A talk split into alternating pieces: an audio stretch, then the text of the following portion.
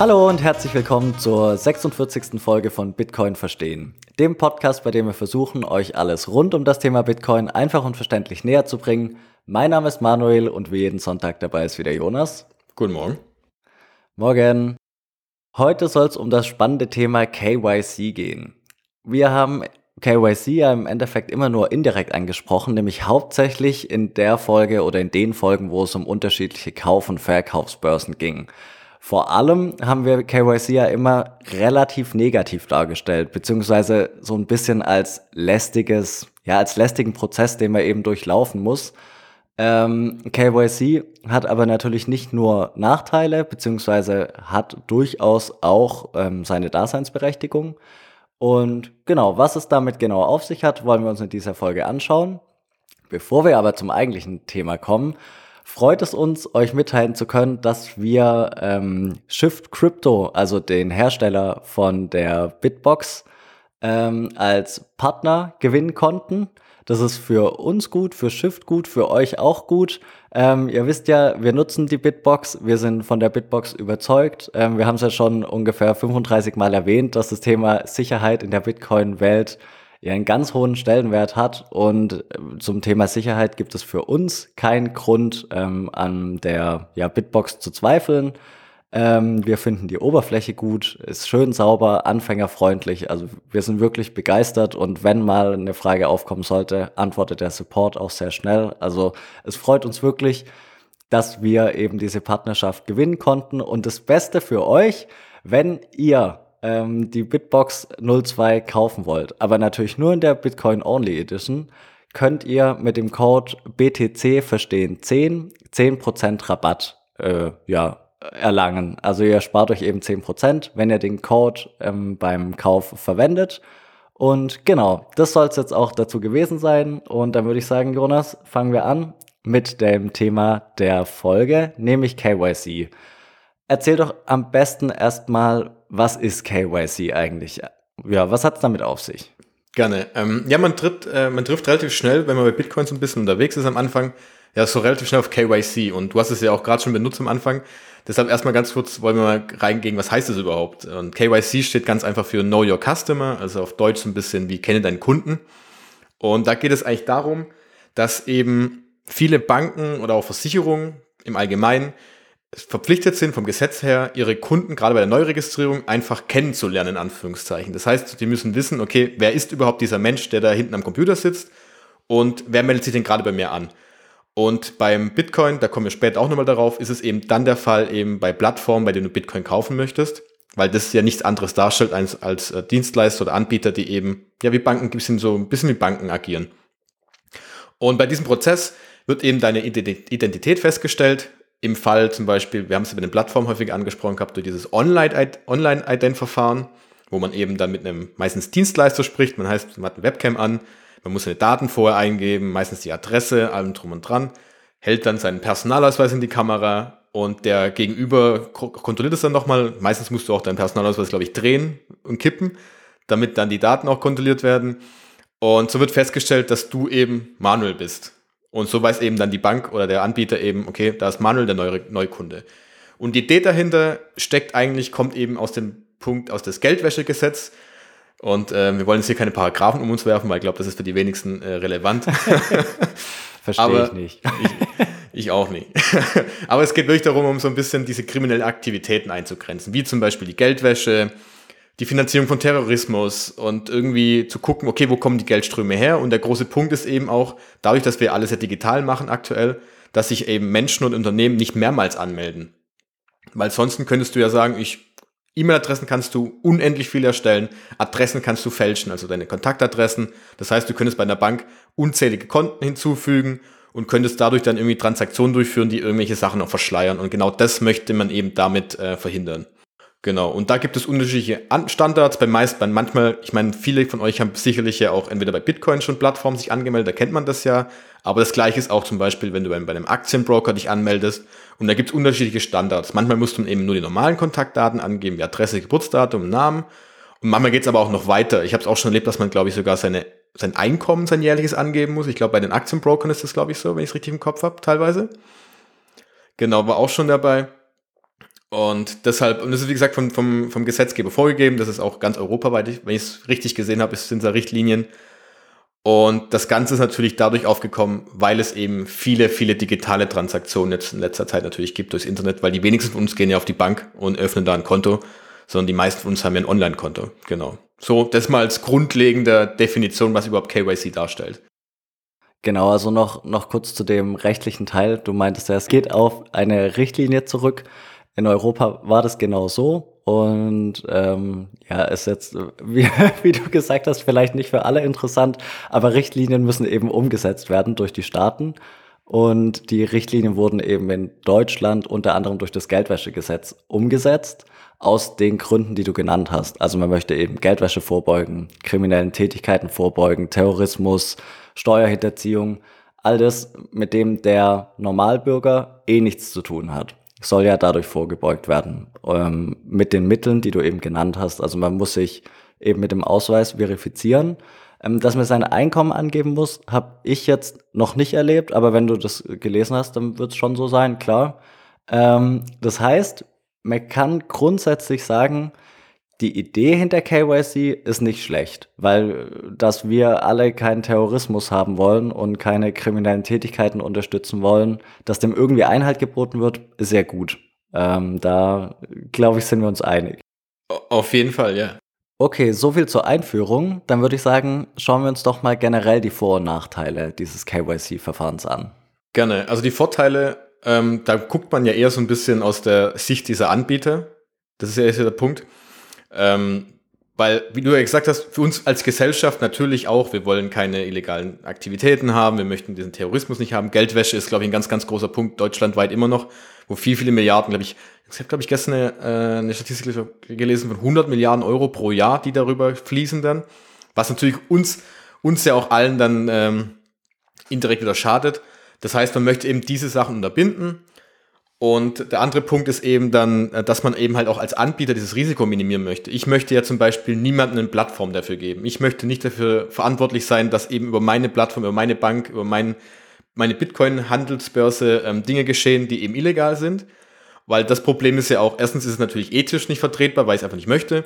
Und zweitens ist aber auch so der Punkt, wenn ich das eben mache und der Staat kriegt das mit, dann werde ich, habe ich halt eben ein Problem. Einerseits, weil ich wahrscheinlich Sanktionen bekomme, ich krieg äh, muss Schadensersatz zahlen, was auch immer, aber auch natürlich auch reputationsmäßig. Ich meine, wenn du jetzt als Plattform, wenn es rauskommt, dass du jetzt eben deine Kunden nicht ähm, wirklich so kontrolliert hast und darüber rauskommt, okay, darüber sind äh, irgendwelche Sachen finanziert worden, wow, dann hast du ein Marketingproblem, ein ganz, ganz großes. Das heißt, ähm, du willst im Vorhinein ja schon diese Verantwortung abgeben und nicht haben, sondern sagen, okay, wir kontrollieren unsere Neukunden, dann kann es nicht passieren. Und deshalb gibt es da natürlich schon einen großen Vorteil in, dem, in, der, in der Hinsicht. Das heißt, aus Anbietersicht, ähm, jetzt gerade am Beispiel Bitcoin, es ist klar, dass die Anbieter eben dieses KYC-Verfahren durchlaufen oder eben anbieten müssen. Sie müssen, weil das der Gesetzgeber so möchte und es macht eben auch Sinn aus den Gründen, die du genannt hast. Also kein Anbieter ähm, möchte natürlich mit kriminellen Machenschaften in Verbindung gebracht werden, auch wenn das nur mittelbar der Fall wäre. Also auch wenn nur im Nachhinein rauskommt, Kunde der XY Bank hat Geld eben bei der Bank abgehoben beispielsweise oder überwiesen. Das wäre natürlich nicht so toll für die Reputation. Insofern nachvollziehbar, dass die ganzen Anbieter das eben machen. Zum einen, weil sie es müssen, aber auch, weil sie es natürlich auch ein Stück weit möchten. Sie profitieren ja davon. Genau. Und da hast du jetzt schon den ersten, den Nachteil, den man auf, der, auf dieser Seite auch wieder sehen kann, ist eben das Problem, wenn du jetzt Anbieter bist, du bist jetzt die Manuel Bank und sagst, ähm, der, äh, wenn du es nicht machen müsstest vom Gesetzgeber her, dann würdest du ja auch sagen, ich mache es trotzdem, eben weil ich es nicht möchte und weil es eben halt auch ähm, als Reputation ganz gut ist zu sagen, hey, wir kontrollieren unsere Kunden danach, dass wir eben solche Leute ausschließen, die illegale Sachen tätigen wollen. Ja, ich ähm, sag mal so, auch wenn ich jetzt keine Bank wäre, in deinem Beispiel, möchte ich ja, wenn ich eine Vertragsbeziehung eingehe, wissen, wer das ist. Genau. Also ähm, wenn ich, keine Ahnung, ein Haus von jemand kaufe oder eine Wohnung oder ein Auto, will ich ja schon auch wissen, was hat's mit ihm oder mit ihr auf sich. Also kann ich ihm vertrauen oder ihr, dass das alles stimmt, was er sagt. Ähm, klar, wenn es jetzt irgendwie so ein kleineres Bargeldgeschäft ist, kann man sagen, da ist es ja auch irgendwo egal. Ähm, Hauptsache, ich habe mein Geld. Aber wenn das Geschäft eben eine größere Dimension annimmt, dann ist ja das ganz natürlich, dass man wissen möchte, wer ist denn jetzt eigentlich der Vertragspartner? Genau, das, wie gesagt, das KYC zielt ja nicht, also wir gucken es nur aus dem, aus dem Bereich der Finanzbereich natürlich an, aber KYC gibt es mhm. natürlich auch bei Notaren und Rechtsanwälten und Sachen, wo du halt vorher dann ja wirklich festlegen musst, okay, sitzt wirklich Manuel vor mir oder wer ist mein Vertragspartner?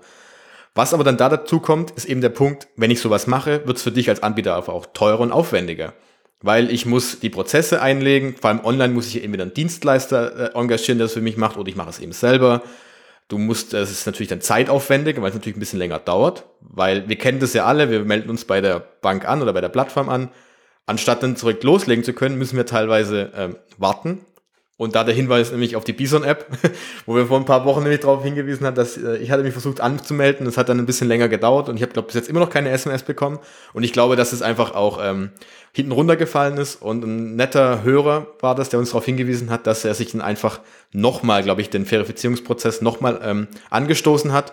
Und dann ging das auch ähm, sofort durch. Das heißt also, da sieht man, es kann auch zu Nachteilen führen, weil es einfach teilweise auch für mich persönlich, ich denke immer, es nervt mich tierisch, weil es mir, es dauert mir zu lange, ich habe keine Lust mit irgendjemandem da dann zu chatten und meinen Personalausweis rauszugraben.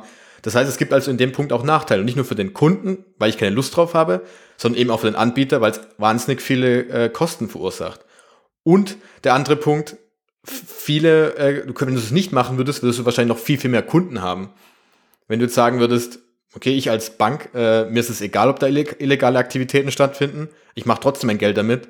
Du würdest wahnsinnig viele Leute, glaube ich, an, an, ähm, an dich ranholen, weil du einfach sagst, okay, ich bin für alle offen.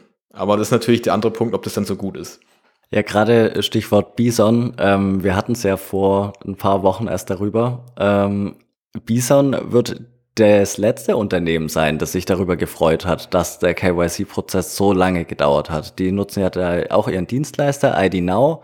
Ähm, ich nehme mal an, es war genauso wie bei Relay, dass sie einfach überrannt wurden von Anfragen. Aber Bison wäre das selbstverständlich lieber, wenn das flüssig geklappt hätte. Und ähm, ja, du hast es ja gesagt, äh, wir wurden darauf hingewiesen, dass es jetzt funktioniert. Ich habe es mir dann selbst nochmal angeschaut ging jetzt wirklich problemlos. Also ich habe mir die App runtergeladen, habe auf, ich weiß nicht, jetzt starten oder jetzt verifizieren geklickt, war dann innerhalb von fünf Minuten maximal in einem Gespräch mit einem Mitarbeiter, obwohl es Freitag ähm, Nachmittag war. Und ja, am Montag war das Konto dann schon freigeschalten. Also mittlerweile entweder hat ID Now aufgerüstet oder Bison. An irgendwelchen Stellschrauben wurde jedenfalls gedreht. Jetzt geht's deutlich schneller. Aber ja, wie du sagst, es kann natürlich auch Nachteile haben, einfach weil es mit Sicherheit Kunden gab, die sich vielleicht ursprünglich gedacht haben, hm, mein Geld irgendwie in die Schweiz zu überweisen, ähm, gefällt mir nicht so richtig.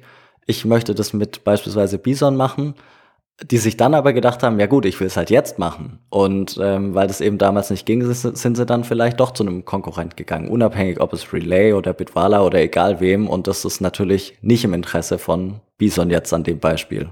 Genau, das, ähm, diese Eintrittsbarrieren wollen, sollen halt so gering wie möglich gehalten werden. Und ähm, das sind halt gesetzliche Vorgaben, die sie machen müssen. Und wahrscheinlich werden Unternehmen sich auch denken, okay, wir müssen das zwar machen, aber wie kriegen wir das so einfach und unkompliziert für den Kunden hin? Und bei mir war es vielleicht einfach, oder bei vielen anderen kam ja vor ein paar Wochen eben der Fall, dass es lange gedauert hat. Das ist natürlich, wie du sagst, für Bison selber auch nicht wirklich anstrebenswert. Und ähm, aber wenn es jetzt natürlich wieder funktioniert, ist es ja ganz gut. Das heißt, wir können hier mal kurz ein kleines Zwischenfazit ziehen. KYC an sich ist ähm, pauschal weder gut noch schlecht. Also die Idee dahinter, was damit angestrebt wird, ist auf jeden Fall sinnvoll. Wir wollen keinen Terrorismus, wir wollen keine Kriminalität, wir wollen auch keine Steuerhinterziehung, weil wie du gesagt hast, mittelbar betrifft es uns dann wieder alle. Der Nachteil ist allerdings für die Unternehmen, dass es teilweise länger dauert. Teilweise springen vermutlich auch Kunden ab und ähm, für den Kunden, wie du es jetzt gerade von dir ausgehend beschrieben hast, manche Kunden sind auch einfach genervt oder möchten das einfach nicht. Und jetzt stellt sich halt die Frage, was macht man irgendwie mit dem Spannungsverhältnis? Irgendwie, irgendwie muss man das ja alles unter einen Hut kriegen. Ähm, wird ja auch von Menschen unterschiedlich wahrgenommen. Und wenn wir jetzt da aus unserer Bitcoin-Sicht drauf gucken, muss man aber dazu sagen, die Menschen, die im Bitcoin-Universum unterwegs sind, sind ja sehr liberal eingestellt. Also möchten relativ wenig staatliche Einmischung, möchten viel freien Markt, der viel selbst regelt, viel Freiheit, ähm, da wird sowas natürlich eher ungern gesehen. Man kann natürlich sagen, ganz ehrlich, es geht auch niemand was an, wo ich mein, meine Bitcoin kaufe und verkaufe, wo ich die hin transferiere, ist meine Sache. Ist genauso wie mit dem Bargeld, es geht auch niemand was an, ob ich eine Brezel kaufe oder ein Auto, äh, das ist mein Geld. Man kann es aber natürlich auch anders sehen. Gerade aus dem Punkt eben, was du angesprochen hast, auch wie dem Thema Datenschutz, was ja auch so der, also für mich persönlich der große Punkt ist, weil, ähm, ja, du sagst, viele es gibt sicherlich viele äh, Personengruppen, die sagen, naja, okay, wir müssen das machen, es ist so. Also es sind die einen, die sagen, es ist halt so, Gesetz mache ich halt, sonst komme ich nicht an mein Bankkonto ran. Oder es sind halt die, die sagen, okay, das sind Befürworter und sagen, okay, das ist, wie du gemeint hast, es ist ja gut, es ist ja für einen guten Zweck. Es ist in Ordnung, dass wir das machen. Das ist ja auch völlig äh, legitim. Und dann gibt es aber wieder den Punkt eben, man muss sich auch bedenken, ja, ich gebe halt auch komplett meine Daten ab. Also wirklich alles. Und du weißt halt auch, okay, die Bank weiß, was ich mache. Die Bank weiß, was ich gekauft habe. Die Bank weiß, wie viel Bitcoin ich gekauft habe. Die Bank weiß, wo ich was gekauft habe. Und das ist so ein bisschen, das ja viele ansprechen, äh, man wird automatisch über einen kompletten Kamm geschert. Man ist immer automatisch, wenn man es genau sieht, als wird man als Krimineller dargestellt. Egal was du machst. Es ist halt eine ziemlich undifferenzierte Betrachtungsweise seitens des Gesetzgebers, dass einfach gesagt wird, ähm, wer diese Art Geschäft ausführen möchte, muss diesen Prozess durchlaufen. Egal, ob das jetzt die Oma um die Ecke ist ähm, und ein Bankkonto aufmachen möchte oder der Mafia-Boss. Also war jetzt natürlich sehr, äh, sehr äh, überzeichnet dargestellt, aber trotzdem, es trifft alle genau gleich. Und ich denke, da sind wir ja beim Kern des Problems, ob man da was machen könnte irgendwie. Wie, ja, wie wäre das deiner Meinung nach besser? Gibt es eine gute Herangehensweise? Das ist eine echt gute Frage jetzt, weil ähm, ich kenne mich halt eben nicht damit aus, wie der Punkt ist, wie, was passiert denn, wenn du jetzt sagst, du nimmst, lässt alles frei, das heißt, jeder darf sein Bankkonto eröffnen. Mhm. Ähm, dann kannst du natürlich nicht verhindern, gerade online, dass jemand mehrere Bankkonten öffnet. Das heißt, dann ist es wie ja. wenn du, keine Ahnung, ähm, dich bei äh, einem Online-Forum hundertfach anmeldest. Mhm. Da kannst du zwar nicht viel anstellen, aber mit der Bank ist es natürlich noch schwieriger. Und ob man dann im Nachhinein auch irgendwelche kriminellen Aktivitäten unterbinden kann, weil man sagt, okay, da ist was passiert. Das ist natürlich, weiß, da kenne ich mich nicht wirklich damit aus, aber ich glaube, dann ist es wahrscheinlich wesentlich schwieriger, dann die einzelnen rauszupicken, anstatt zu sagen, okay, vorher blocken wir eben halt alle, indem wir von allen die Daten abziehen. Und ja. ähm, deshalb, auf der einen Seite denke ich mir auch immer, ich möchte meine Daten nicht abgeben. Das, ich überlege mir auch immer dreimal, weil man muss ja auch denken, okay, ich gebe zwar der Bank die Daten ab, aber äh, was macht die Bank mit den Daten dann? Die kann die theoretisch auch weiterverkaufen. Da müsste ich auch in den AGBs wahrscheinlich nachgraben äh, und gucken, was damit passiert. Und ähm, deshalb denke ich, ich bin auch nicht so ganz auf den richtigen Trichter gekommen, aber wahrscheinlich ist es so, dass diese die Vorteile, die insgesamt für uns alle entstehen, wahrscheinlich diese Nachteile, dass wir so die Daten preisgeben, wieder ein bisschen über, überlagern. Aber ähm, ist, glaube ich, ein schwieriger Punkt, den sich wahrscheinlich die wenigsten Gedanken darüber machen, glaube ich. Ja, also ich habe da jetzt auch nicht die, die, eine, die eine Wahrheit oder ähm, ja eine, eine Idee, auf die noch niemand anders gekommen ist oder sowas. Ich weiß nicht, ähm, ob die Banken die Daten weiterverkaufen. Ähm, wahrscheinlich nicht, aber was auf jeden Fall ein hohes Risiko darstellt, ist, dass die Daten halt überhaupt erstmal woanders sind. Woanders als in deinem Geldbeutel auf deinem Personalausweis, nämlich irgendwo auf irgendeinem Server von irgendeinem Unternehmen. Und das Risiko, das sich daraus eben ergibt, ist ja schon ein Risiko, wo man sagen muss, will ich eigentlich nicht tragen, weil naja, das sind eben meine Daten und zwar sehr sensible Daten und die sollen, wenn möglich, nirgendwo rumschwirren. Ähm, die möchte ich eben für mich halten. Ja, und was das andere Thema angeht, mit ähm, einem Lösungsansatz, verstehe ich nicht ganz, warum er, ähm, also es gibt ja zwei Blickwinkel, wo man drauf gucken kann. Der eine ist der, wie du ihn gerade beschrieben hast, irgendwie werden alle Nutzer über einen Kamm geschert, alle sind mehr oder weniger alle müssen den gleichen Prozess über sich ergehen lassen wie ein Krimineller, weil den Kriminellen soll ja eben vorgebeugt werden. Und ich verstehe nicht ganz, warum man nicht irgendwie kleinere Grenzen macht. Also dass man beispielsweise sagt, lieber Nutzer, wenn du ähm, ähnlich wie beim Bargeld zum Beispiel einen gewissen Betrag im Monat oder in der Woche, ähm, jetzt beim Beispiel äh, Bitcoin, in Bitcoin investieren möchtest, dann geht es, auch ohne KYC. Erst wenn du eine gewisse Schwelle überschreitest, ähm, dann wird eben ja ein Verifizierungsprozess erforderlich. auch da kann ich jetzt nicht sagen, meiner Meinung nach wäre die Schwelle bei äh, 10.000 Euro oder 100.000 Euro gut, weil, naja, das ist, ist, ist wirklich eine schwierige Entscheidung, die man da treffen muss. Aber dass es pauschal für alle gilt, das finde ich eben, finde ich nicht richtig. Und auch wenn man den Gedanke fortführt, stellt sich ja die Frage, wie man an die Sache herangeht. Also sagt man, liebe Kunden, ihr müsst euch verifizieren, außer ihr sagt von vornherein, ich mache weniger, also dass die Standardeinstellung praktisch ist, äh, KYC ja, oder liebe Kunden, ihr müsst euch nicht verifizieren, aber wenn ihr eine gewisse Schwelle überschreitet, dann kommt halt das Pop-up-Fenster, in dem gesagt wird, stopp, ihr habt in diesem Monat, in dieser Woche, äh, in diesem Jahr schon genug investiert, jetzt wird's fällig. Also so ein Mittelweg wäre, denke ich, gut, weil ähm, anders, ja, äh, finde ich es einfach nicht, nicht richtig, dass auch ein Nutzer, der wirklich nichts Illegales im Schilde führt, trotzdem das Gleiche über sich eben ergehen lassen muss. Auf jeden Fall. Und das ist ja auch so ein Thema, was ja nicht nur bei Datenschutz, sondern auch bei Privatsphäre, da könnten wir uns wahrscheinlich stundenlang drüber unterhalten, mhm. äh, weil das ja genauso in die gleiche Richtung geht. Und ähm, ich glaube, wir kommen nachher ganz kurz bei den Bitcoin-Plattformen drauf, weil da gibt es nämlich welche, die genau diese Schritte eingeführt haben, wie du es gesagt hast. Da hast du so, ah, so Art okay. Levels dann, aber da können wir gleich noch mal ein bisschen drüber sprechen.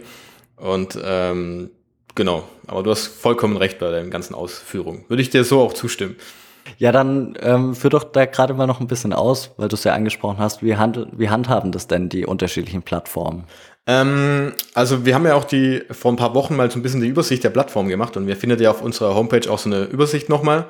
Und wenn man mal durchgeht, gerade in Deutschland zum Beispiel, wir Deutschen sind ja sowieso sehr äh, regelkonform, du findest, man findet eben keine Plattform, bei dem du eben nicht diesen Verifizierungsprozess, das ist KYC, durchführen musst. Also heißt diese großen klassischen Plattformen, die man kennt, Bison App, die wir angesprochen haben, da musst du es machen, Bitwala, bei allen eigentlich, weil sie eben die Banklizenz von der BaFin müsste es, glaube ich, sein, ähm, erhalten haben, die Genehmigung und dann musst du es automatisch machen, weil du darunter fällst.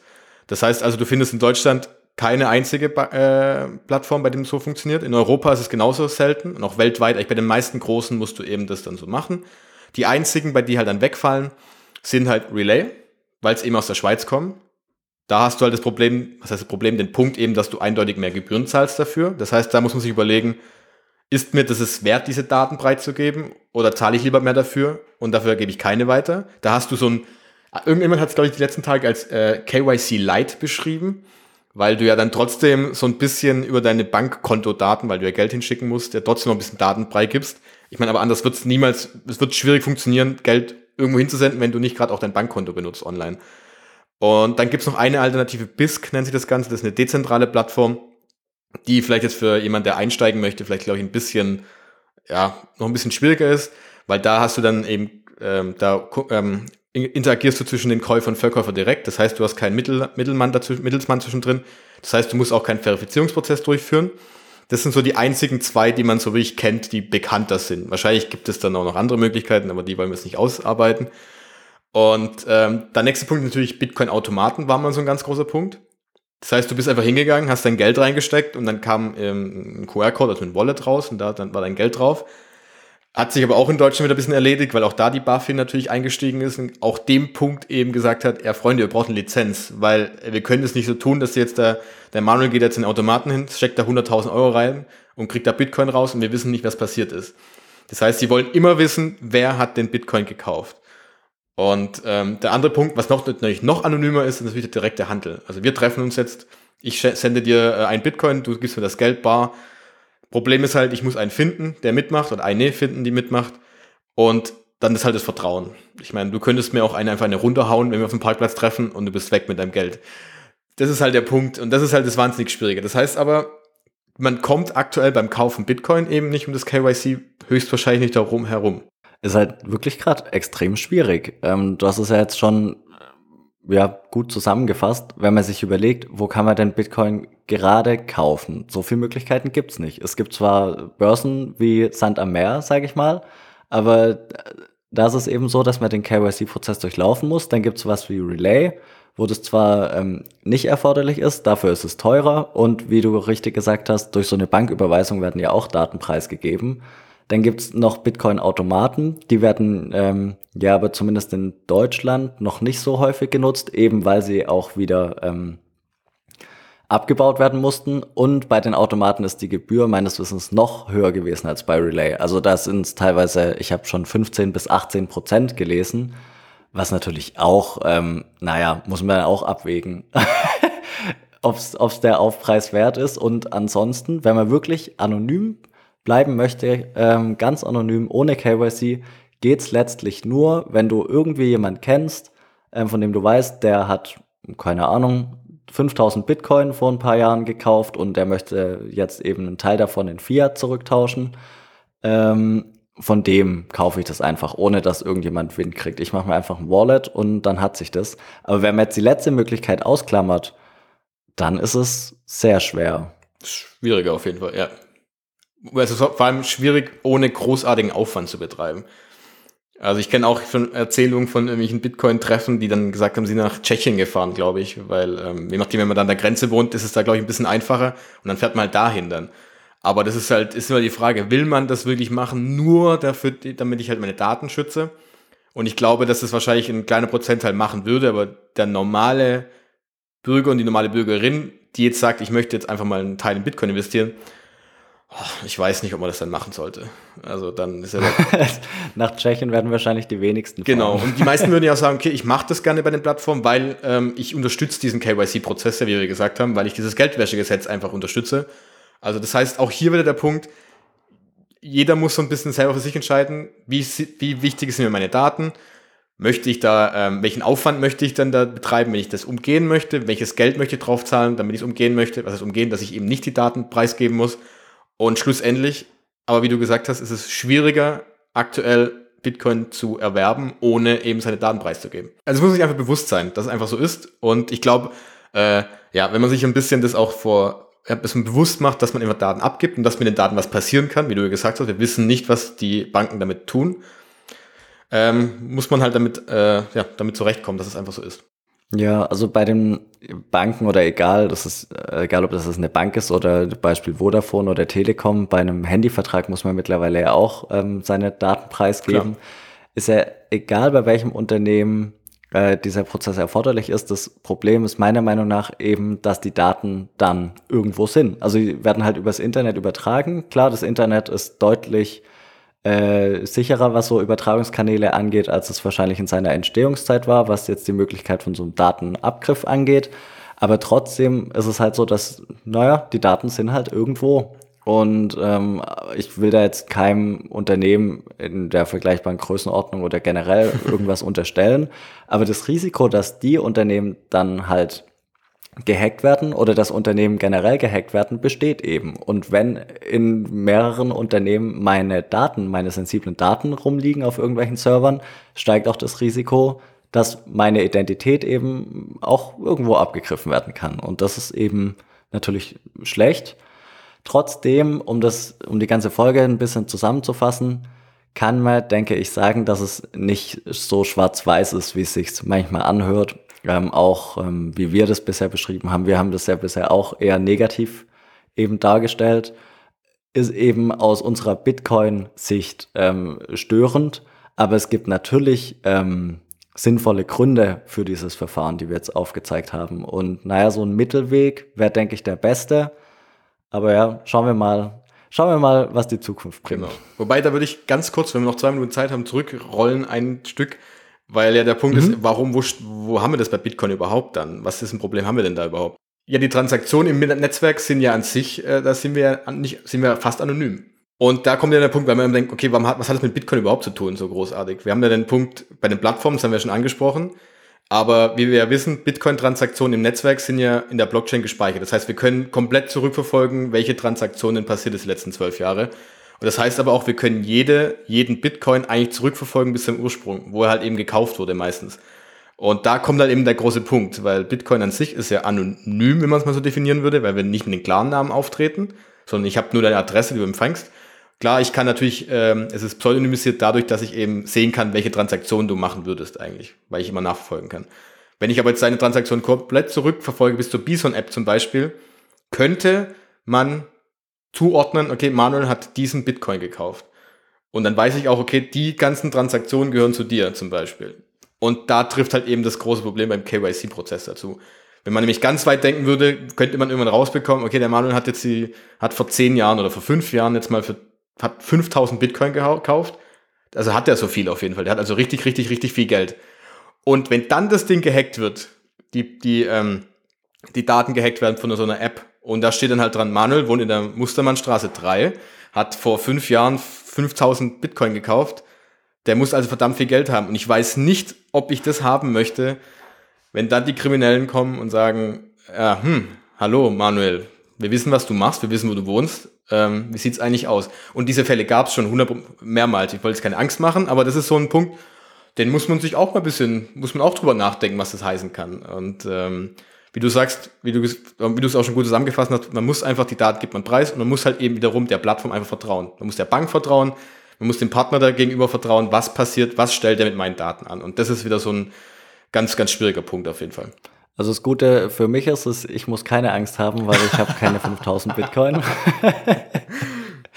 Aber es ist auf jeden Fall ein Problem. Ja. Ähm, dadurch, dass man das zurückverfolgen kann, ähm, egal wie sicher das Netzwerk ist, physisch auf den jeweiligen Mensch, der dahinter steht, einwirken, ist ja gar kein Problem. Nein. Also wenn ich entführt wird und eine Waffe in den Kopf gehalten bekomme, dann überlege ich vielleicht zweimal, ob ich nicht doch irgendwie die genau. entsprechenden Daten preisgebe. Ja.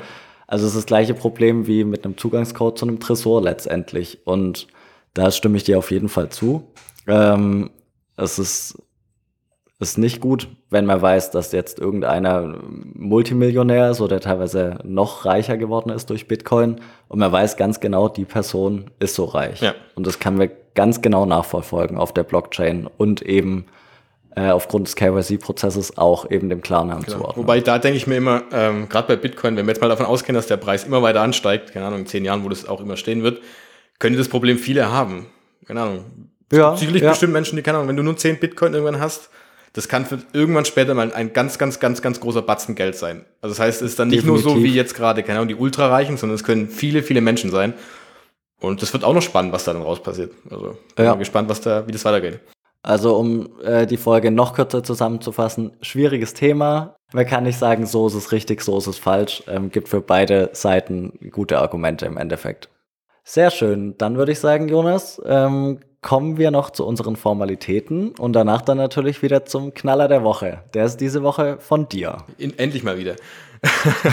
äh, ja, vielen Dank. Ähm, wir, ähm, ihr findet uns natürlich wie immer bei uns auf allen Podcast-Plattformen, Spotify, Apple, da gerne auch wie immer die Wertung abgeben. Da freuen wir uns sehr drüber. Ähm, ihr findet alle Informationen über unsere anderen Episoden und auch irgendwelche Links, die wir immer benutzt haben, auf unserer Webseite bitcoinverstehen.info. Da könnt ihr uns auch gerne Nachrichten schreiben, genauso wie über Twitter immer her damit. Wir beantworten die sehr gerne. Und dann nochmal den kurzen Hinweis, wir haben auch die ganzen Informationen zu unserer Partnerschaft mit Shift Crypto auch noch in die Episodennotizen, auch mit dem Rabattcode nochmal rein, wer da reingucken möchte. Äh, würden wir uns sehr drüber freuen. Genau, und jetzt der Knall der Woche. Ähm, wir hatten, glaube ich, vor ein paar Wochen schon mal drüber gesprochen, dass ja Tesla eingestiegen ist bei Bitcoin. Sie haben, glaube ich, 1,5 Milliarden Dollar Bitcoin gekauft. Und diese Woche kam jetzt dann der Tweet von Elon Musk natürlich, dass ähm, zum einen, dass sie jetzt eben, man kann jetzt Bitcoin äh, benutzen, um dann nur einen Tesla zu kaufen, wer das machen möchte.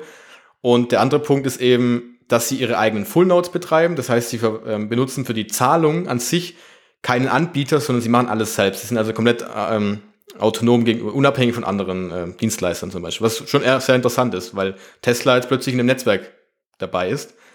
Und was ich noch interessanter fand, denn sie haben noch geschrieben, dass die eingenommenen Bitcoin, die sie bekommen, sie nicht umwandeln in Dollar oder in anderen Fiat-Währungen, sondern sie wollen die Bitcoin als Bitcoin behalten und sie so zu speichern. Und das finde ich eine sehr krasse Entscheidung, die einiges zeigt, weil wir hatten schon häufiger die Frage bekommen, ähm, was ist, wie, viel, wie sehen das die Unternehmen denn? Ähm, und investieren die einfach nur kurzzeitig und haben Plan, das nach fünf Jahren wieder abzustoßen, weil sie einfach Geld gemacht haben? Und wir hatten ja damals auch schon gesagt, ich glaube, dass halt eben viele irgendwann auf die Idee kommen, hey, wir haben so viel Geld übrig und die Inflation frisst ja unser Geld auch weg.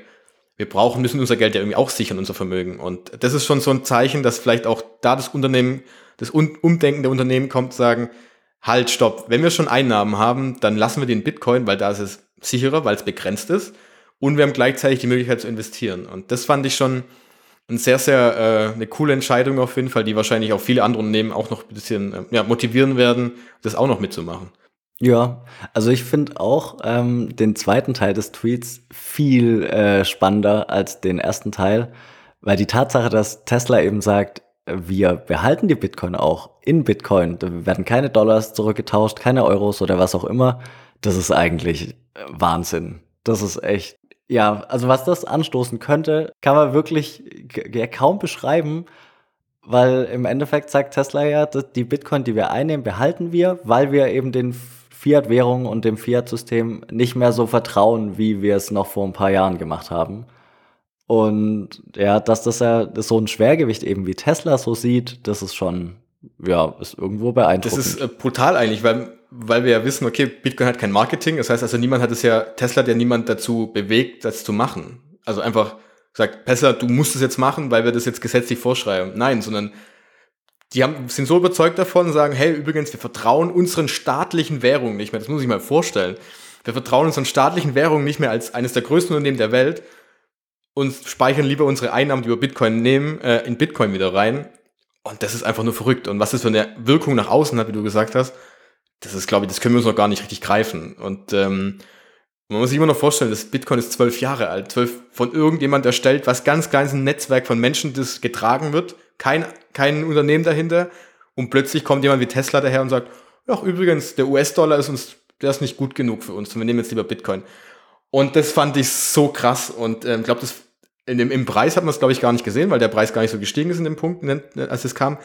Aber ähm, was das für eine Sogwirkung haben kann und welchen Stein das in Rollen bringen kann, boah, ich bin gespannt. Es wird, äh, wir sind mittendrin und es ist überragend gut. Also. Ja, ein bisschen muss man es natürlich relativieren, ähm, weil die, klar, äh, Tesla hat sehr viel Bitcoin gekauft, aber es war ja prozentual am Gesamtvermögen noch ziemlich wenig.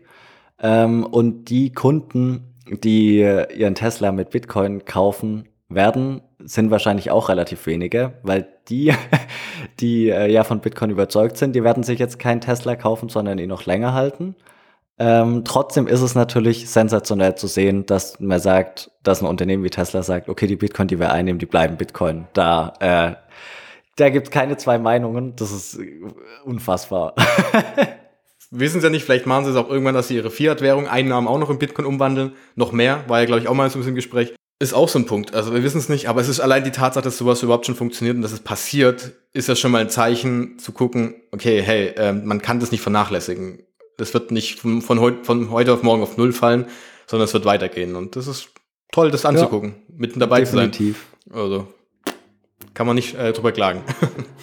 Dann würde ich sagen, vielen Dank für dein Highlight. Äh, hat mich auch gefreut. Und dann hören wir uns nächste Woche. Bis dann. Ciao. Ciao.